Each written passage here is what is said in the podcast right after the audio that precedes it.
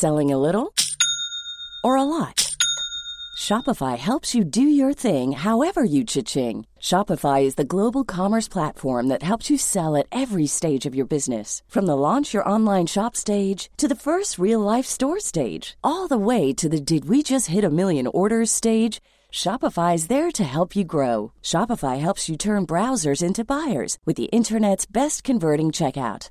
36% better on average compared to other leading commerce platforms because businesses that grow grow with Shopify. Get a $1 per month trial period at shopify.com/work. shopify.com/work.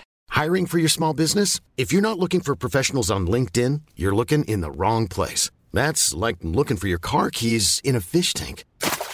LinkedIn helps you hire professionals you can't find anywhere else, even those who aren't actively searching for a new job but might be open to the perfect role. In a given month, over 70% of LinkedIn users don't even visit other leading job sites. So start looking in the right place. With LinkedIn, you can hire professionals like a professional. Post your free job on linkedin.com slash people today. Burrow's furniture is built for the way you live. From ensuring easy assembly and disassembly to honoring highly requested new colors for their award-winning seating, they always have their customers in mind. Their modular seating is made out of durable materials to last and grow with you. And with Burrow, you always get fast, free shipping. Get up to 60% off during Burrow's Memorial Day sale at burrow.com slash ACAST. That's burrow.com slash ACAST. burrow.com slash ACAST.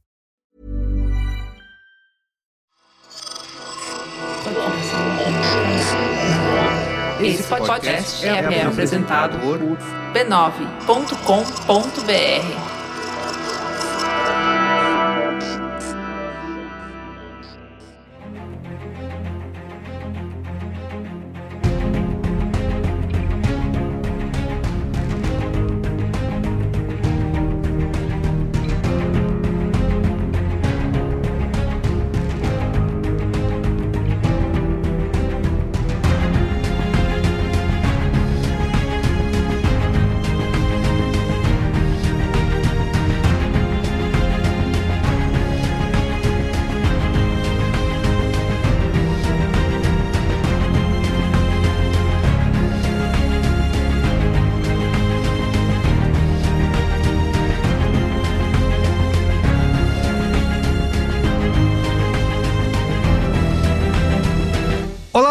sou o Carlos Merigo, esse é o Cinemático número 392. Estou aqui com Ieda Marcondes. E aí, Ieda, tudo bem? Tudo bem, estamos aqui com o Dr. Jairo Bauer, que irá Nossa ensinar os meninos a colocar a camisinha. Jairo Bauer.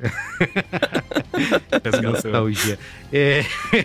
André Graciotti, E André, tudo bem? Como vai? Tudo bem, tudo certo. Muito bem, estamos aqui reunidos para falar de Sex Education, que agora nessa quarta temporada, né, série da Netflix, chegou ao fim, né? Ela começou, estreou lá em 2019, dia 11 de janeiro de 2019, Sex Education começou a ser exibida na Netflix e agora dia 21 de setembro, mundialmente, a quarta temporada está disponível e é um dos títulos mais populares aí, né, da, da Netflix. Eu lembro de ver uma notícia que inclusive saiu no b9.com.br dizendo que em 2020 Sex Education ficou ali entre as séries mais assistidas é, do ano, vencendo vários é, é, títulos mais bombadinhos aí. A série termina agora, são quatro temporadas, vamos comentar as quatro temporadas, tá? Então tem spoiler a torto a direito aqui nesse programa das quatro temporadas. Mas antes... Mas antes... antes... Siga arroba CinemáticoPod nas redes sociais, Instagram, Twitter ou X, no Letterboxd também, estamos lá.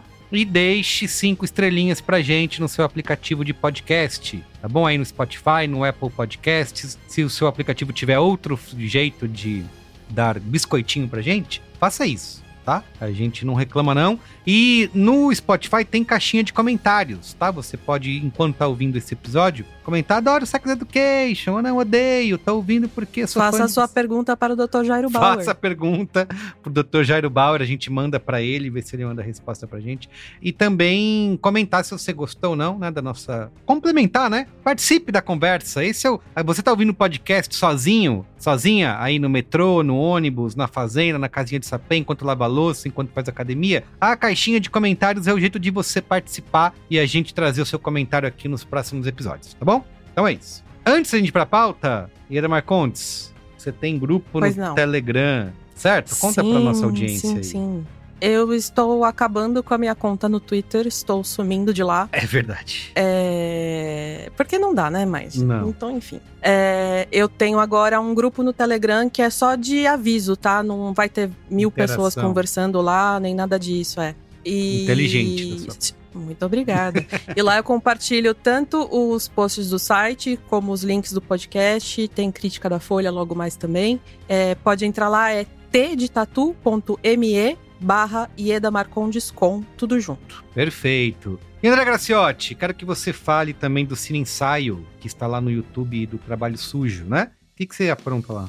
É isso, eu tenho um, é, um programa lá com o Alexandre Matias, o Trabalho Sujo, chamado Cine Ensaio, que apesar do nome ainda não é ensaio, por enquanto são só conversas mesmo, mas futuramente a gente pensa em fazer realmente ensaios sobre filmes, e a gente fica debatendo filmes, cultura pop, e fora isso eu dou- dou meu espetáculo aí no Letterboxd, no Twitter, em Agraciotti, A-G-R-A-C-I-O-T-T-I. youtube.com.br Trabalho Sujo para assistir o Cine Ensaio, né?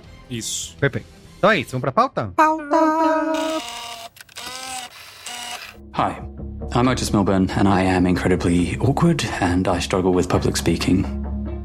And I am also a bit of a mess. I didn't kiss anyone until I was 16 years old, and I've had problems wanking and fingering. I suffer from anxiety, and I feel misunderstood a lot of the time. I've had my heart broken by people I like, and I've hurt people who like me. So, I am a mess. But I think all teenagers are, and I think that's why it's so important that we can talk. Just send her your dick. Shut up. Just send it. Root to tip. Ó, Sex Education foi criado pela Laurie Nunn. É, não é uma freira, né? Apesar desse, desse nome. Uma inglesa de 37 anos. E ela já é famosa no meio artístico por conta da família, né? A mãe dela é a atriz Sharon Lee Hill e o pai dela, o Trevor Nunn, que é diretor e produtor. O Trevor, conhecido por trabalhar em produções como Os Miseráveis e também por dirigir o Rei Lear. É um dos É vários, Nepo né? Baby. E, Cancelado, exatamente, Nepo Baby. Nepo Baby. exatamente. É, e antes de Sex Education, ela ficou conhecida pelos roteiros do curta Radiance e do filme Pregnant Pause. Não conheço a carreira de Laurie Nunn, mas bem novinha, né? Acabou de começar aí, tem bastante lenha para queimar na indústria do audiovisual. É, em 2020, a Laurie contou para o jornal The Guardian que a ideia da série surgiu em conjunto com uma produtora e a frase que iniciou tudo era: O que aconteceria se uma terapeuta sexual especializada em vida sexual adolescente estivesse dentro do ambiente escolar? Ela escreveu um piloto. Só que esse piloto virou batata quente, ninguém queria bancar a ideia, até que a Netflix ficou sabendo, perguntou mais sobre aí, Lauri, conta mais pra gente. Ela resolveu criar é, todo o material, aí a bíblia do programa, né? O, fez o pitch para a Netflix é, e falou o seguinte: eu reuni imagens de Freaks and Geeks, 10 coisas que eu odeio você, muitos filmes do John Hughes. Juntamos tudo e pagamos um grafiteiro para desenhar um monte de pênis por cima de tudo. A Netflix olhou e pediu o seguinte: essa piroca aqui pode ser menor? E bum, temos uma série nova. Ela Não, topou. não pode. Provavelmente deve ter aceitado, né? pra Netflix. é, bem a ideia pra Netflix.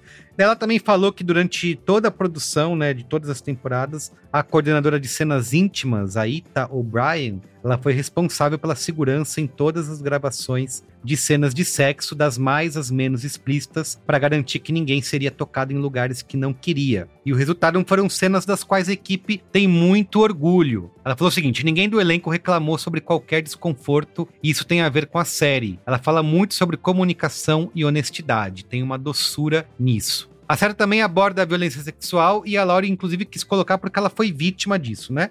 Ela disse o seguinte: quando aconteceu comigo, me fez questionar tudo e me sentir completamente insegura nos ambientes que frequentava. Por que, que mulheres vêm com medo de sentar ao lado de alguém no ônibus? Quem foi que nos ensinou a ficar sempre pensando nisso, sempre nesse instinto de sobrevivência? E a Laura espera que os homens que tenham assistido a série tenham entendido mais sobre esses sentimentos. Para finalizar, a Lori deu uma entrevista nesse mês para Ellie sobre o legado da série Ela disse que amou ver o elenco voar por aí, especialmente ganhando papéis em filmes grandes como Barbie. Complementou. Tenho orgulho das conversas que iniciamos. Eu ouvi histórias de familiares que assistiram a série separadamente e puderam depois conversar sobre questões importantes. Gente que se apaixonou pelos personagens. Espero que todo mundo se lembre deles assim, com carinho. Porque no fim das contas, acho que é por isso que a gente assiste TV, né? Para passar um tempo com esses personagens que parecem nossos amigos. Muito bem. Ó, sinopse. Otis é um garoto que sabe muito sobre sexo. E tudo o que aprendeu foi com a sua mãe, uma terapeuta sexual. Sabendo disso, sua amiga Maeve o convence a abrir um consultório de terapia sexual na escola. Muito bem. Repercussão da série no IMDB 8.3 de 10. Então, super alta aí a cotação. No Rotten Tomatoes, 94% da crítica aprova essa quarta temporada, versus 79% do público. E no Metacritic, 79 de 100. Enfim, queridinho da crítica e também do público, porque Sex Education tá lá no top 10 da Netflix, tanto no Brasil quanto no mundo. É, especialmente porque é a última temporada, né? Está no hype e essa é considerada, né, de um jeito positivo pelos críticos, essa quarta temporada, a mais queer de todas. Enfim, aqui nesse cinemático a gente vai falar da quarta temporada, especialmente, mas como a gente, como eu falei lá no começo, não temos episódio, né, do cinemático de nenhuma das temporadas, aqui vamos falar da série é, é, como um todo, né, das quatro temporadas. A gente vai ter, vamos fazer uma divisão aqui com e sem spoilers, para quem nunca assistiu, como é o meu caso, tá? Não vi nada ainda, mas depois de entender aqui a, a, toda, tudo que a Laurie falou, né, tudo que a Bia Fiorotto, aliás, separou aqui pra gente nessa pauta, fiquei bastante interessado. Queria saber o que, que vocês acham da série como um todo, primeiro sem spoilers, Ieda Marcontes. Eu não, não quero ser a pessoa de meia idade que fala, ai, no meu tempo que era bom. Mas. já sendo. já sendo, ali nos anos 90, anos 2000, tinha uma preocupação muito grande em falar sobre sexo com adolescentes. Então a gente tinha programas voltados para gente, com o Dr. Jairo Bauer, com a, a doutora Marta, Marta Suplicy. Suplicy. Exatamente. A gente tinha programas sobre, sobre sexo na MTV, toda hora passava é, comercial sobre camisinha, esse tipo de coisa, porque a gente tinha acabado de passar pela epidemia de AIDS e era muito importante que todo mundo estimulasse sexo seguro e tal. A discussão naquela época, apesar dela estar tá muito centrada nessa questão de, de proteção mesmo, da camisinha, é, era muito positiva, porque é, você podia falar sobre menstruação, você podia falar sobre puberdade em geral. E, e era um negócio que era muito importante e isso meio que desapareceu um pouco assim da programação É aberta. mesmo, é mesmo. É um negócio que você tem que ir atrás do streaming pra ver uma cena de sexo, alguma coisa assim.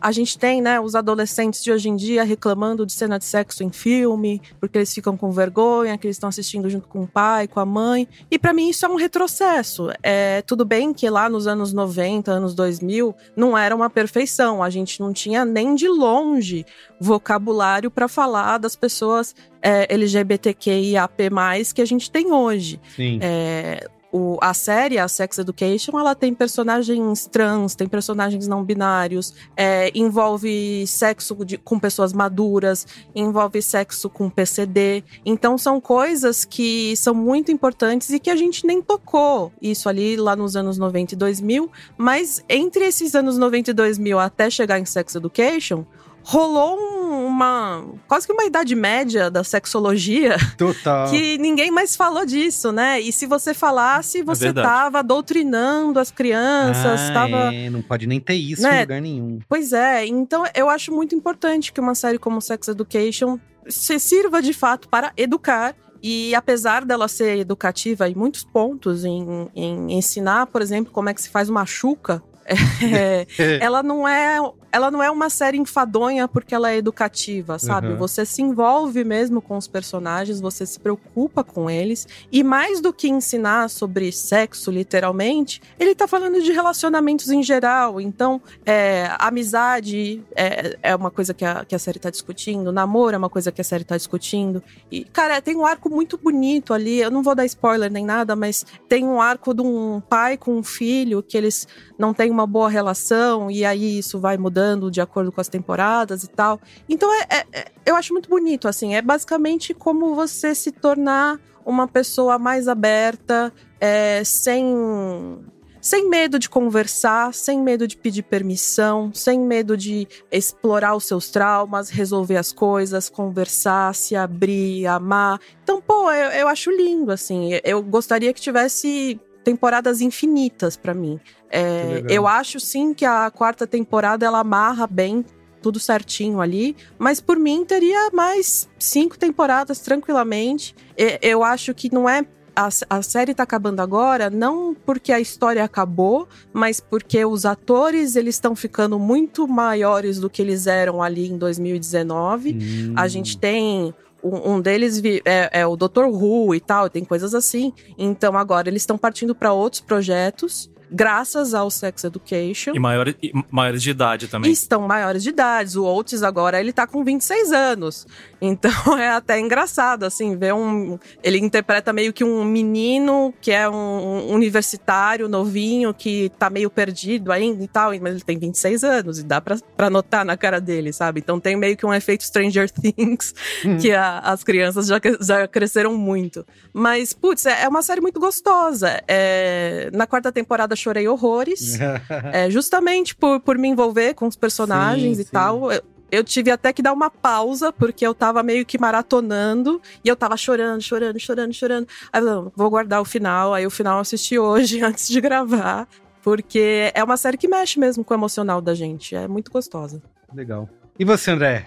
Conta aí o que você achou do, da, da série como um todo, primeiro sem spoilers. Não, primeiro eu tô muito feliz de estar falando dessa série, que ela sempre, há muitos anos, ela é a minha favorita, junto de Succession. Legal. E é, é, um privilégio estar tá no mesmo ano que as duas séries terminaram juntas, assim. As minhas duas séries favoritas dos últimos 10 anos, eu acho, sabe? E eu tenho um carinho muito grande, assim, pelos personagens. Eu amo todos os personagens. Eu acho que a, a Laurie Nunn, acho que ela realmente fez algo muito especial aqui. Que muita gente meio que olha por cima, acha que é só mais uma série adolescente. Mas eu acho que ela transcende muito mais os gêneros e, e o que ela e o que aparenta ser. Eu, e porque se a gente pensar nas séries adolescentes, né? As narrativas adolescentes sempre se utiliza de fórmula meio pronta, tem uns conflitos fáceis, tem uma coisa novelesca no mau sentido, sabe? Além dessa coisa de ter uma idealização. quase condescendente, né? Exato. Além dessa e da idealização de romances um pouco. eu acho que a forma como retrata romance em série adolescente eu acho tóxica pra caralho, sabe? É, então eu, eu costumo não gostar muito de séries adolescentes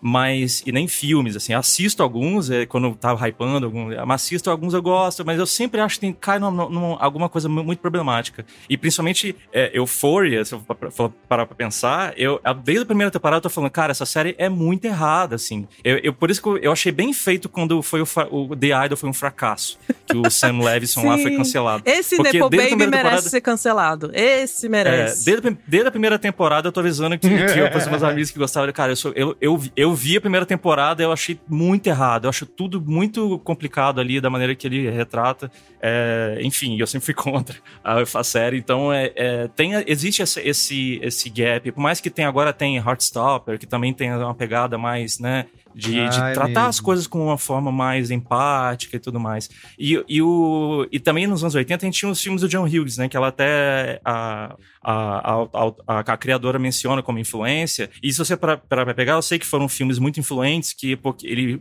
mais porque eles eram cheios de personalidade e eles davam real protagonismo para os adolescentes para que as histórias fossem contadas das perspectivas deles, né? É, apesar de lá era mais, mais gritante ainda as idades dos atores, né? Que era tudo ator de 30 anos fazendo papel de 16. Mas a, até os filmes do John Hughes, que todo mundo tem é, uma relação afetiva, se você olhar, as questões eram outras, então as coisas envelheceram um pouco, né? No o final de, de, do Clube dos Cinco, lá, o Breakfast uhum. Club, a menina que era gótica, ela, ela é transformada numa patricinha pra, pra agradar o. Pra, pra virar interesse romântico, sabe? E isso é a redenção dela no e filme. Ela também, vira uma patricinha.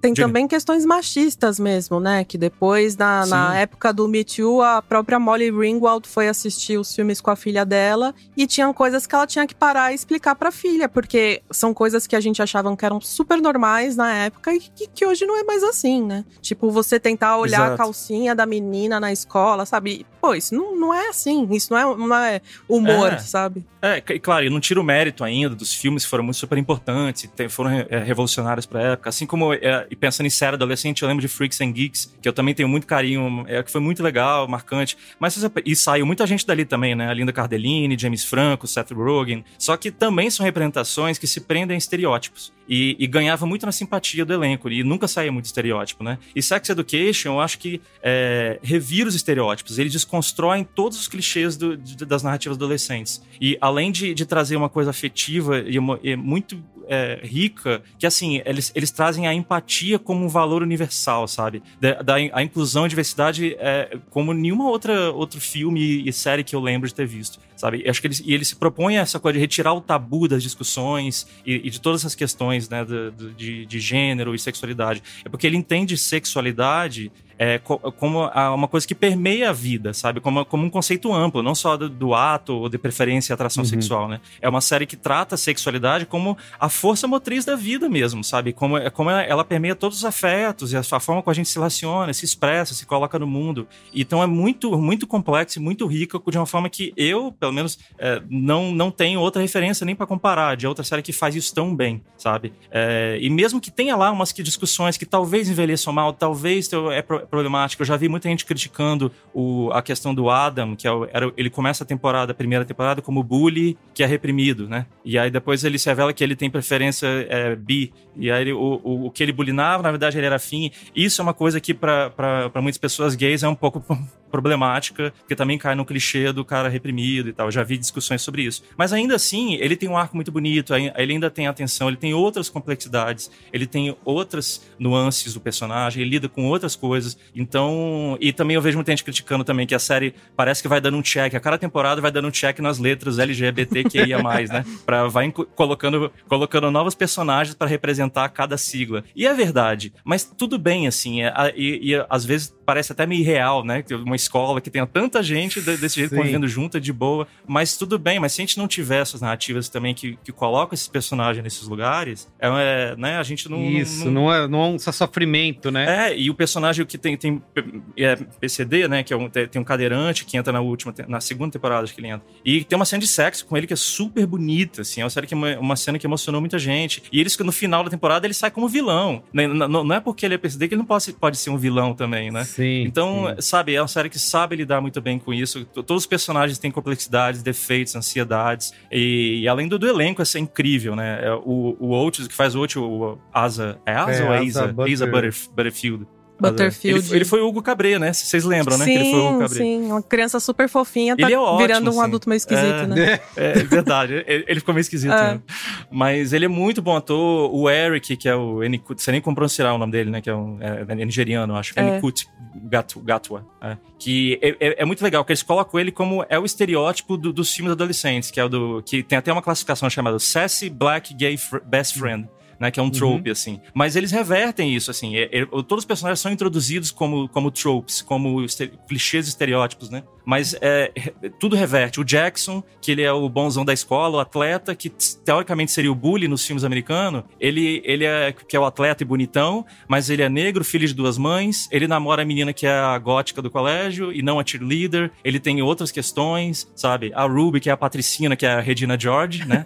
Lembra a Regina George da, do... Mean do Girls. Do Mean Girls, é, e ela ganha muitas voltas, muitas complexidades, ela não é só a patricinha escrota, então é, muito legal como eles é, tornam isso muito natural, como eles lidam com os personagens, as relações entre eles, e então, e além de ter, pra mim, to- top momentos, encerrando minha fala, top momentos de séries, assim, eu tenho é, alguns momentos que eu coloco em top momentos de, de série, pra mim, das minhas séries favoritas e tal.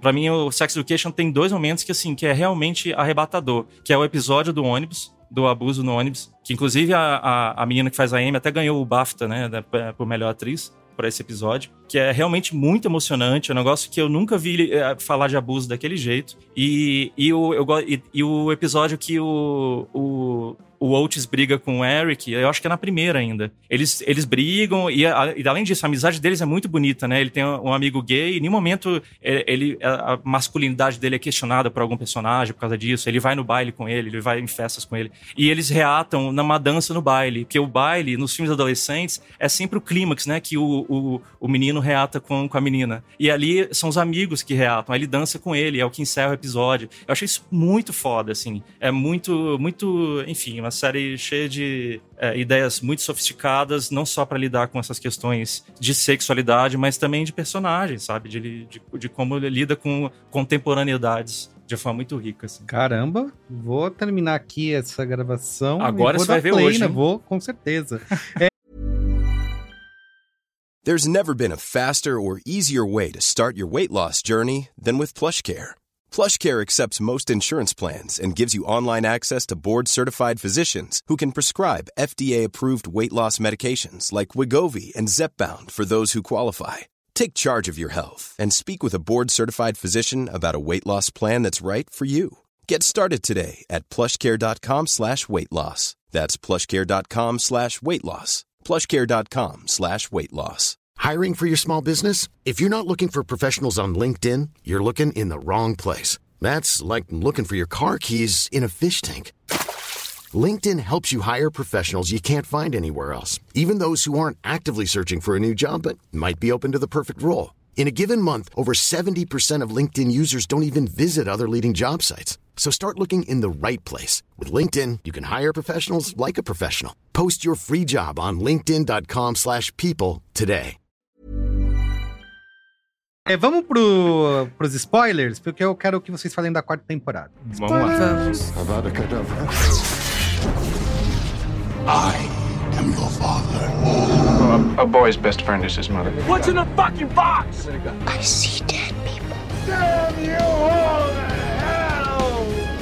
Rosebud. Silent breed is people!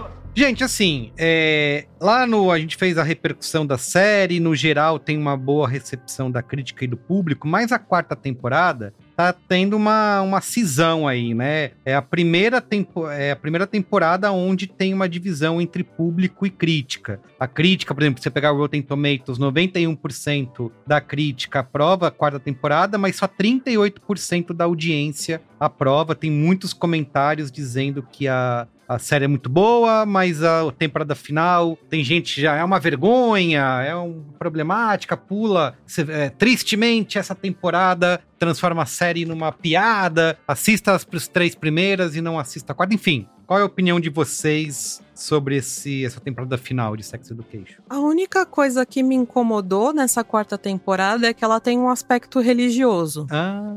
O Eric, a família dele é africana, é religiosa, e aí a mãe dele quer que ele se batize e tal. E aí tem um conflito da, da igreja dele não aceitar ele porque ele é gay, né? E, e a forma como o, a série resolve isso me pareceu um negócio tão irreal. Hum. Tudo bem que ali não é um, uma coisa realista, né? É, são personagens que são super montadinhos, Sim. assim, sabe? Tem um figurino super. é, eu não quero dizer artificial, porque artificial parece que é uma coisa. Não, tá no campo dos sonhos, né? Exato, assim, tá é. quase uma utopia. É, né? então a, Quase É. cartunesco. a direção de arte é toda bonitinha, sabe? É tudo coloridinho e tal. Então não é que eu esteja cobrando o realismo, não é isso, mas é, parece fácil a forma como essa questão religiosa é resolvida, sabe? O que acontece na série é que ele, na hora do, do batizado dele, ele faz um discurso e ele fala que se a igreja não aceitar ele do jeito que ele é, ele não vai ser batizado. E aí, realmente, a igreja fica em silêncio e ele sai e não é batizado. Aí o que acontece? Na festa, no final do episódio, o pastor surge lá e fala: ai, não, a gente quer entender melhor e tal, e se abrir um pouco mais. E aí, no final, o, o Eric se vi- vira pro Oates e fala que ele quer ser pastor. Eu fiquei. Hum, É. Realmente. sim, Tá se esse é o É a caminho. fantasia. É a fantasia. Esse, né? esse aspecto me incomodou bastante. Mas fora isso, o que eu acho legal é que todos os vilões da, da série, eles têm um arco de redenção, assim, sabe? Ninguém é totalmente mal, ninguém é totalmente bom, as pessoas fazem merda, elas dis- elas discutem, depois elas se resolvem. Então, eu achei que a quarta temporada resolveu muito bem, assim. Eu só não gostei realmente desse, desse arco do Eric, assim, me dá um gosto amargo na boca, porque a realidade que a gente vive é, É de, de perseguição. Exato. Sabe, não é fácil, assim, você ser aceito num, num ambiente religioso. Fala aí, André. É, so- sobre, sobre os problemas. Eu também, do Eric, eu fiquei preocupado. Eu, eu pensei, não acredito que ele vai se conciliar com a igreja. Aí eu vou ficar muito puto no, no final. Mas aí rola aquela cena do batismo, que ele faz o discurso e vai embora. Eu falei, yes, é isso aí. A, eu a queria que mensagem ficou- acabasse ali, é. É, é. Não, eu queria que ele botasse fogo, mas enfim, né, isso aí ia ser demais. Mas. Mas é. Mas aí ótimo, ficou ótimo, bem resolvida a solução dele. Mas uma coisa que eu gosto muito, assim, do arco dele é a visão de Deus que ele tem. Eu achei maravilhoso a visão de Deus e como Deus se aparece pra ele e o que Deus fala pra ele, assim, que é uma, que é uma, uma, uma atriz até, até famosa que é essa atriz. Ela esqueci o filme que ela fez. É a Jodie Turner Smith, ou Smith Isso, Turner. ela mesma. Ela é ótima. É, e ela fala pra ele, é, eu te fiz é, é, com esse brilho pra você trazer luz pra escuridão, você vai pregar a palavra, né? E eu achei muito bonito isso ao mesmo tempo. Ele vê o Deus da forma que ele dele, ele recebe uma missão. Então ele fala no final que quer ser pastor, eu achei porque a série tem uma característica de ser conciliatória, né? É uma forma de assim, Uhum. ah, não vai vamos, fi- não vamos ficar mal com, com religião, com igreja. Vamos botar que ele vai ser um pastor que aí, pô, já pensou um pas- pastor como ele? Que massa, que, que legal que seria, que inclusivo que seria? É, totalmente real, mas é uma forma de deixar inclusivo. Isso até aceito. O que eu não gosto é o pastor aparecer lá na festa e falar que quer, ah, eu quero tornar a minha igreja mais inclusiva. Ah, fala sério. Não, aí aí não pega- rola essa mudança de, de atitude É, de não, uma hora pra outra no mesmo É. dia, assim. Não É. tem como. E, e outra coisa que me incomoda é o que você gostou, eu acho, que é o, o Adam com o pai. Eu não gosto. Eu acho aquele pai, Nossa. ele começa igual um nazista.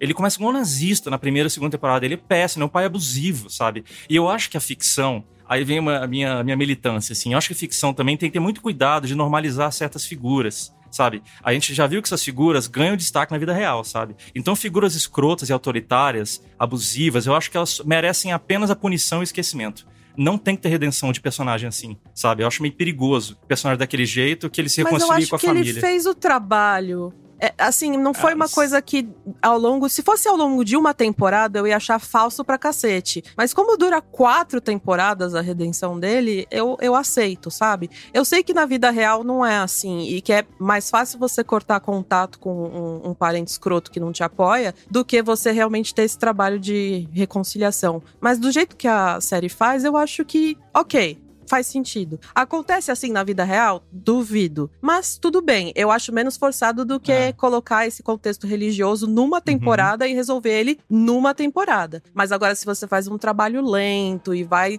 mostrando ele se esforçando Pode e tal, ok, beleza. É, só- aí só pra concluir sobre essas questões da, da quarta temporada, é, eu, eu, eu vi também as reações na internet, né, tanto no, no perfil do Instagram, da série, no YouTube. Todo mundo. de- é, Eu vi muito comentário de ódio. É. De- que merda que foi essa temporada, isso. estragaram tudo. Eu acho, eu acho que a frustração vem também porque não, não tem nada muito resolvido nos moldes de Felizes para Sempre, sabe? E eu gosto disso, porque afinal de contas é um bando de adolescente com 17 anos. A vida é inconclusiva, a vida tá começando. É, eu, eu, eu nunca torci pra, pra Maeve e Oates ficarem juntos. Eu vi muita gente falando, ah, eu queria que eles casassem. Ah, fala sério. Esse cara tem 17 anos, ela foi, ela, foi pro- ela foi estudar nos Estados Unidos, é isso ah, aí. para, com novela. 17 anos, gente, É, vai viver a E 17 vida. anos, É, é, isso. E, e ela foi É. viver a vida e é isso. Então é, é, eu entendo essa frustração. da- da- tem muito plot. Eu acho que o, o- todo o arco do Jackson nessa temporada, que ele gosta da. Começa gostando do- de uma dedada no sexo, aí depois vira pra um problema de, de, de um possível câncer no testículo,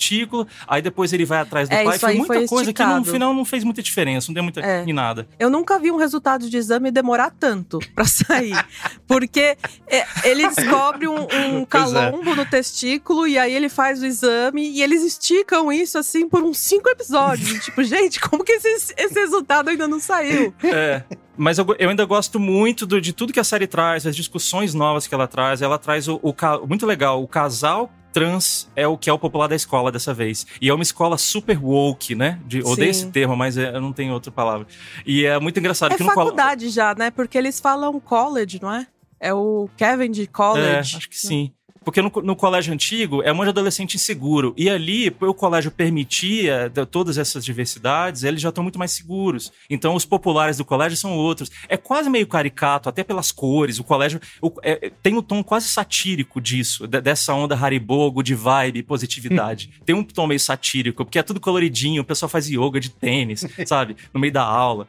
Então, assim, é, é, é meio engraçado, de meio real. Eu acho que isso de- talvez deslocou muita gente com a série. Mas eu gosto, porque ainda tem muitas discussões legais ali, sabe? Novas e que são muito valiosas. Então, é, a- pra mim ainda é positivo. Eu acho que é a minha, é a minha, é a minha temporada menos favorita, mas ainda eu gosto. Eu também gosto porque essa coisa da, da universidade ser quase caricata serve pra abordar a coisa da positividade tóxica, né? Que é da personagem Exato, trans que ela exato. tem. Que ela tem a questão que ela não quer falar nada, nada de negativo porque ela não quer ser rejeitada, porque ela já, já passou pela rejeição da, da própria família, né? Então eu acho que tem um propósito ali. Não é pra debochar da. Das pessoas que são woke, nem nada disso. Eu entendi que, Exato. que tem uma função. Muito bem. Então, vamos dar notinhas para Sex Education? Vamos. Vamos na, na nota geral, né? A nota que vocês dão para a série inteira, assim como a gente fez aqui com Succession e, e outras séries que terminaram. 0 a 5 estrelinhas. Vai lá, Ieda. Eu dou quatro. Eu acho que é uma série. Eu sei que é chato falar, ah, é uma série importante. Sim. Mas ela é importante, é verdade, porque você precisa criar empatia com essas pessoas que são rotineiramente marginalizadas, principalmente por figuras de poder. Então eu acho super im- importante que no, no último episódio tem uma cena de sexo entre duas pessoas trans, porque apesar da gente estar no século XXI, a gente tem a Globo é, censurando selinho entre dois homens, sabe? Uhum. Então, pô, eu acho isso tão antigo e, e a gente tinha um- uma ideia ali nos anos 90, começo dos anos 2000, porque tinha acabado de chegar a internet, que as coisas iam ser revolucionadas, que a gente ia ter um acesso à informação, que tudo ia ser melhor, mais esclarecido. E, pô, meio que aconteceu foi o reverso, sabe? então eu acho importante que existam essas séries justamente para tentar levar as pessoas para esse sonho dos anos 90 que nunca aconteceu.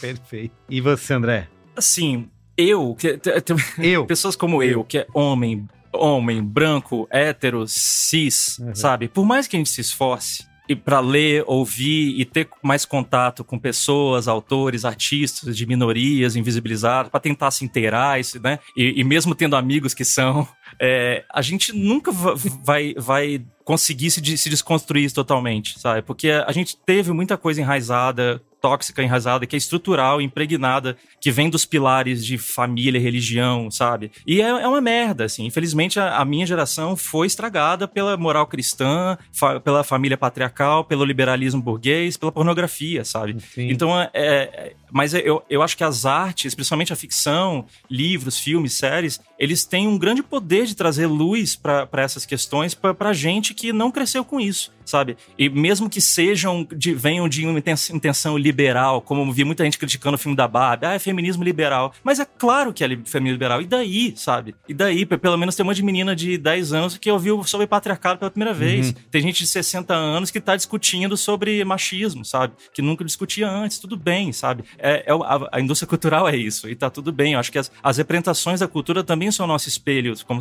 como sociedade. Moral e ideológico, sabe? Ne- Nenhuma ficção tem, tem obrigação de retratar a realidade, como vocês estavam falando. Mas acho que toda ficção, invariavelmente, representa a realidade. Influencia ela de volta. Então, é, e Sex Education, como o nome diz, ela é didática, sabe? E isso é um grande valor dela. Ela, ela é literalmente uma lição do que precisa ser normalizado. Assim. É uma obra que tenta desconstruir clichês para dizer uma mensagem mais clichê de todas, que é não estamos sozinhos, sabe? A gente precisa estar junto, que diálogo, afeto e diversidade importam. Então, assim, quanto mais coisas como Sex Education existir, melhor. Então, a minha nota é 5. Caramba! Olha! Olha só! Muito bem. Depois desse discurso, vote em André Graciotti. Só não dou 10. Até Não, mas sério, foi importante para importante, importante demais. Fiquei muito emocionado, chorei várias vezes ao longo das quatro temporadas. É, é foda. Pô, eu que não vi Queria nada, que tivesse tô, mais coisas assim. tô doido pra dar play no primeiro episódio. Quero muito ver. E espero que esse cinemático, pra quem também não assistiu, incentive o mesmo. Então, a média é 4,5, né? 4 e 5 é uma belíssima média. para Tá ótimo. Sex Education. Muito bem, então é isso, gente. Fica por aqui o episódio de hoje. Esperamos vocês na semana que vem. E não se esqueça de seguir arroba Cinemático Pod nas redes sociais. E agora que o episódio está acabando, deixa o um comentário aí no Spotify dizendo se você também ama ou ama Sex Education. Tá bom? Um beijo. Tchau. Beijo. Valeu, beijos.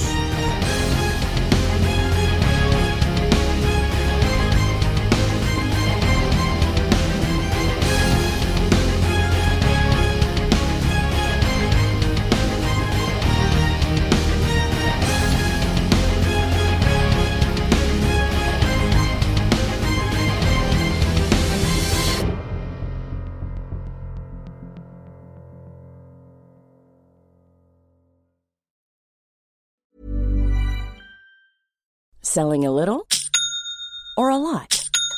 Shopify helps you do your thing however you cha-ching. Shopify is the global commerce platform that helps you sell at every stage of your business. From the launch your online shop stage to the first real life store stage, all the way to the did we just hit a million orders stage. Shopify is there to help you grow. Shopify helps you turn browsers into buyers with the internet's best converting checkout. 36% better on average compared to other leading commerce platforms because businesses that grow grow with Shopify. Get a $1 per month trial period at shopify.com/work. shopify.com/work. Planning for your next trip? Elevate your travel style with Quince. Quince has all the jet-setting essentials you'll want for your next getaway, like European linen, premium luggage options, buttery soft Italian leather bags, and so much more and is all priced at 50 to 80% less than similar brands. Plus, Quince only works with factories that use safe and ethical manufacturing practices. Pack your bags with high-quality essentials you'll be wearing for vacations to come with Quince. Go to quince.com/pack for free shipping and 365-day returns.